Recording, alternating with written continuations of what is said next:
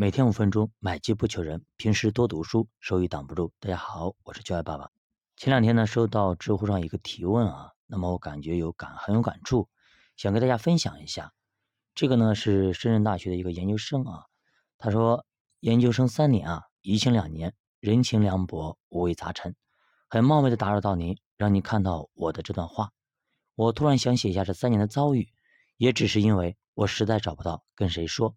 我只是一个普普通通的土木学院交通运输工程的研三学生，我也只有烂命一条，如学校里的野草一般，无人关心，无人在乎，也不想给谁负担。临别之际呢，我也没有感觉我现在的人生有一丝希望，有一丝温暖，也再一次感受到大部分导师的无耻和绝望。我在二月中下旬已经完整的写出了毕业论文。到今天为止，我已经改动了四到五次。我不敢说自己写的有多么好，任务量肯定是足够的。毕竟尽人事，安天命。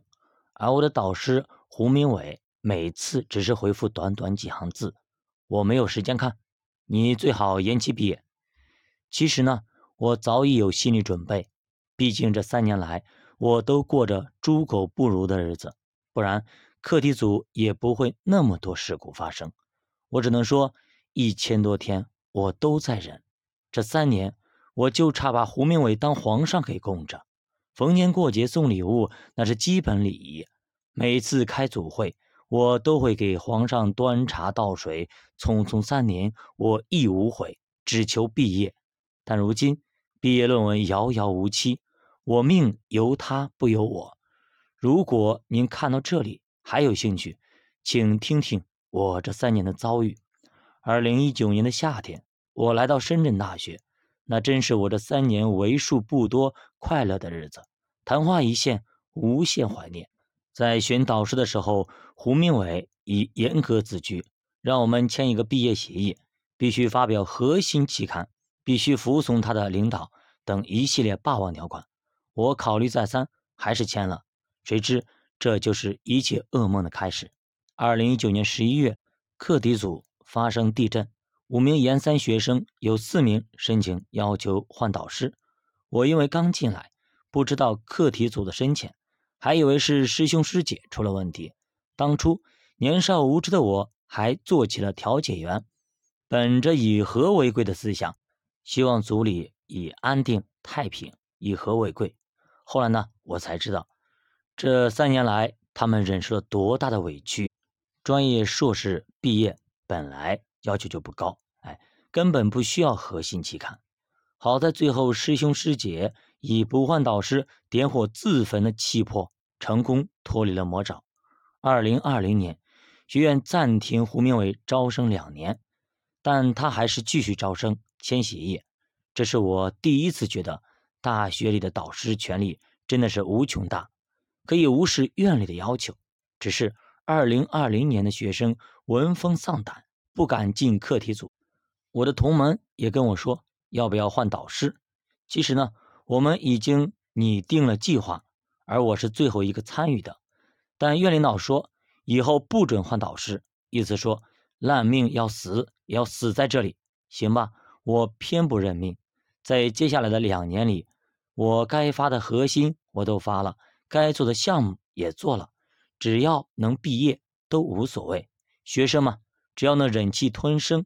胡明伟节假日都收集各种车票报销，专家咨询会自己给自己开专家费，出场费呢也等同于院士级别，这些都是我给他报销的。好了，下面还有一些文字啊，那么这位时间问题就不读了，大家有兴趣可以去知乎上搜一下。那我是这样回答的：作为一个没有读过研究生的本科生呢，我可能没有发言权。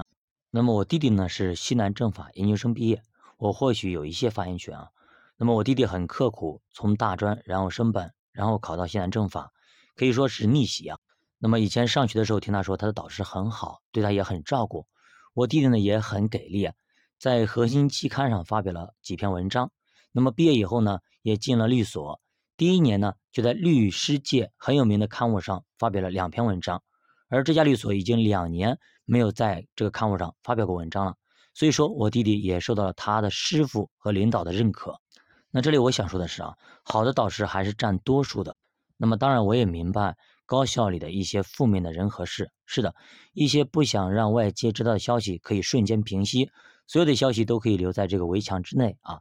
这位学生写的东西呢，让我想起了我考驾照，这个教练呢只招一些学生，大学学生。后来我才明白他的逻辑啊，他不是一个一个招生，都是一批一批招生。但是呢，他脾气特别差，动不动呢就爆粗口，对女生的小动作也频频，尤其是夏天啊。那这样的一个教练，怎么会有那么多学生呢？进去以后我就后悔了。所谓的熟人介绍，哎，就是坏在这个半生不熟的地方。要熟人介绍，那么你要要么就亲戚很亲很亲的那种，那么好朋友呢要很好很好的那种，不然的话还不如自己去陌生去找啊。那么我选择过退出，他家基本就不推学费，或者基本就推一点点啊。那个时候刚刚毕业没多久，钱不多，算了，于是就继续。那么其实这样做惹他生气了，就是不让我练车啊。跟我一起练的学员都去练车了，但是就不叫我。我算是看到了那个官高一级压死人的那种小人得志的嘴脸啊。后来好久才通知我去练车，还算是给力啊。五个人去考，去的路上，那么他说，哎，上次有个，呃，那么有信仰的跟我一样的信仰的，哎，全部五个人四个都过了。只有那个人没过，呵呵，我就不信那个邪。最后我出来啊，其他四个人其实已经在外面等我了。我以为他们都过了，结果呢，只有我一个人过。那么说实话，长这么大啊，没有那么憋屈过。那么其实大家都一样，好多学生其实都被他骂哭，很可怜。那么差劲的教练，为何生源那么多呢？对吧？他自己告诉我们啊，想要练车，每个人就要介绍一个人进来，不然不给练车，不给考科目二。那么你拉来了学生才给你考科目二，你要想考科目三，好再去拉一个人。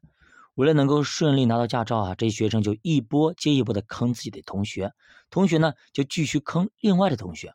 我觉得这个学生有点像我那个时候考驾照的大学生啊。